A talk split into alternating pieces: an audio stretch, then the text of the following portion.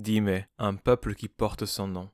Simon a raconté comment dès le début Dieu est intervenu pour choisir parmi les nations un peuple qui porte son nom. Acte 15, 14. On ne saurait trop insister sur la centralité du nom de Dieu, c'est-à-dire la renommée de Dieu, pour motiver l'activité missionnaire de l'Église. Quand Pierre fut chamboulé par la vision d'animaux impurs dans Acte 10, et par la leçon de Dieu qu'il devait évangéliser les païens aussi bien que les juifs, il revint à Jérusalem et dit aux apôtres que tout cela était dû au zèle de Dieu pour son nom. Nous le savons parce que Jacques a résumé ainsi le discours de Pierre. Mes frères, écoutez-moi, Simon a raconté comment dès le début Dieu est intervenu pour choisir parmi les nations un peuple qui porte son nom. Acte 15, 13 à 14.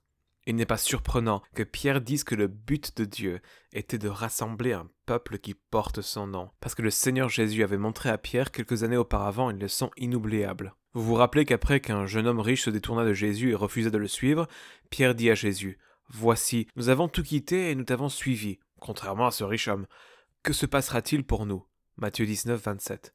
Jésus répondit par une légère réprimande qui disait en fait qu'il n'y a pas de sacrifice ultime quand on vit pour le nom du Fils de l'homme. Il lui a dit Et toute personne qui aura quitté à cause de moi ses maisons, ou ses frères, ses sœurs, son père, sa mère, sa femme, ses enfants ou ses terres, recevra le centuple et héritera de la vie éternelle. Matthieu 19, 29. La vérité est claire. Dieu poursuit avec un plaisir omnipotent un plan mondial qui consiste à rassembler un peuple qui porte son nom, de toute tribu, langue et nation. Apocalypse 5, 9 et 7, 9. Il a un enthousiasme inépuisable pour la renommée de son nom parmi les nations. Par conséquent, lorsque nous alignons nos affections sur les siennes et pour la gloire de son nom, que nous renonçons à la quête de notre propre gloire et réconfort, et que nous rejoignons son plan mondial, le dévouement tout-puissant de Dieu à son nom flotte devant nous comme une bannière, et nous ne pouvons pas perdre, même si nous devons traverser plusieurs épreuves. Acte 14, 22 et Romains 8, 35 à 39.